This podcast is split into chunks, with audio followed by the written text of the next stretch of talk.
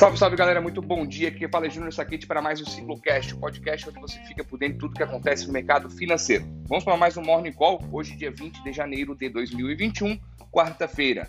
Ontem nosso índice Bovespa fechou em alta, queda, desculpa, de 0,5 com 120.616 pontos, que segurou a nossa bolsa para não cair mais por ações da Vale, com o petróleo subindo ao meio, em meio à recuperação econômica, em meio à recuperação é, sanitária, digamos assim, com a vacinação. Dólar subiu 0,77 e encerrou o dia cotado a R$ 5,34 após as falas da, da sabatinada da Janet Yellen lá no, no Senado, dizendo que vai permanecer com o dólar forte, vai estimular a exportação dos Estados Unidos e não vai deixar a moeda deles cair. Hoje os mercados sobem com então posse do presidente Joe Biden, eu acho que vai ocorrer ali por volta do meio-dia, não sei a, a, data exata, mas aí. DAX Alemanha 0,30, Eurostock 0,30 e Londres 0,10, um pouquinho, um pouquinho abaixo. Futuros americanos operando cerca de 0,4 S&P, 0,20 Dow Jones e Nasdaq 0,80. Nasdaq subiu ontem com o balanço da, da Netflix, teve um, um, teve um aumento significativo dos números de assinantes no streaming, isso fortaleceu a Netflix, consequentemente subiu o índice Nasdaq também. O mercado hoje praticamente vai ocorrer, vai, vai, vai permanecer com a expectativa do fechamento de ontem. É, a questão do Biden assumiu hoje, tomara que não haja nenhum tumulto, como houve no Capitólio algumas semanas atrás.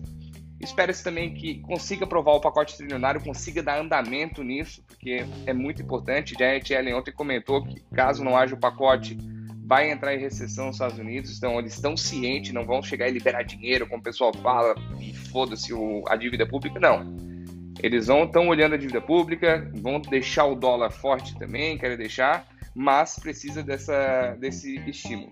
Esse estímulo vai fortalecer principalmente os desempregados e as empresas de pequeno porte, que são essenciais, segundo Ellen, para a recuperação econômica. Já comentei do resultado do Netflix, o quarto trimestre, também o resultado do Bank of America, se não me engano, veio 0,59, a expectativa é de 0,5 de, de, de aumento. Então os resultados dos balanços estão muito bons. Essa temporada continua, então isso vai impulsionar as bolsas tanto mundiais quanto no Brasil.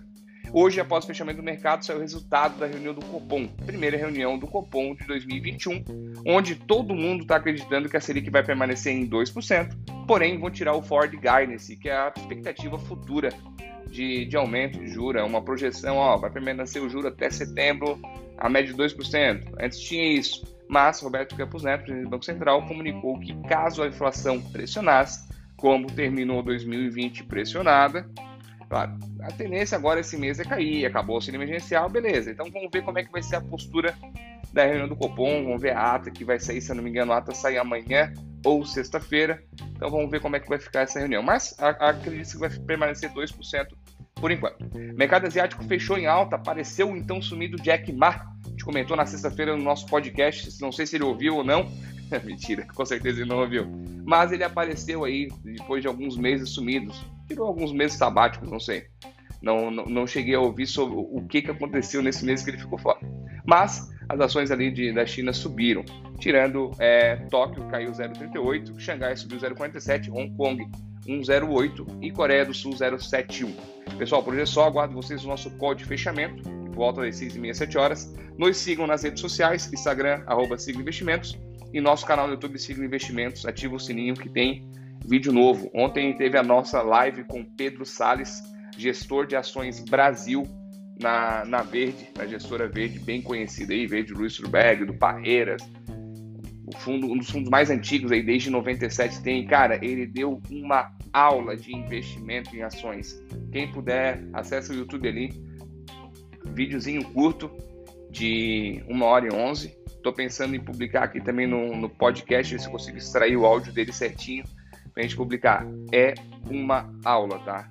A apresentação de slide bem tranquila, vale a pena assistir e vai sair bem informados aí. Pessoal, obrigado, até mais tarde.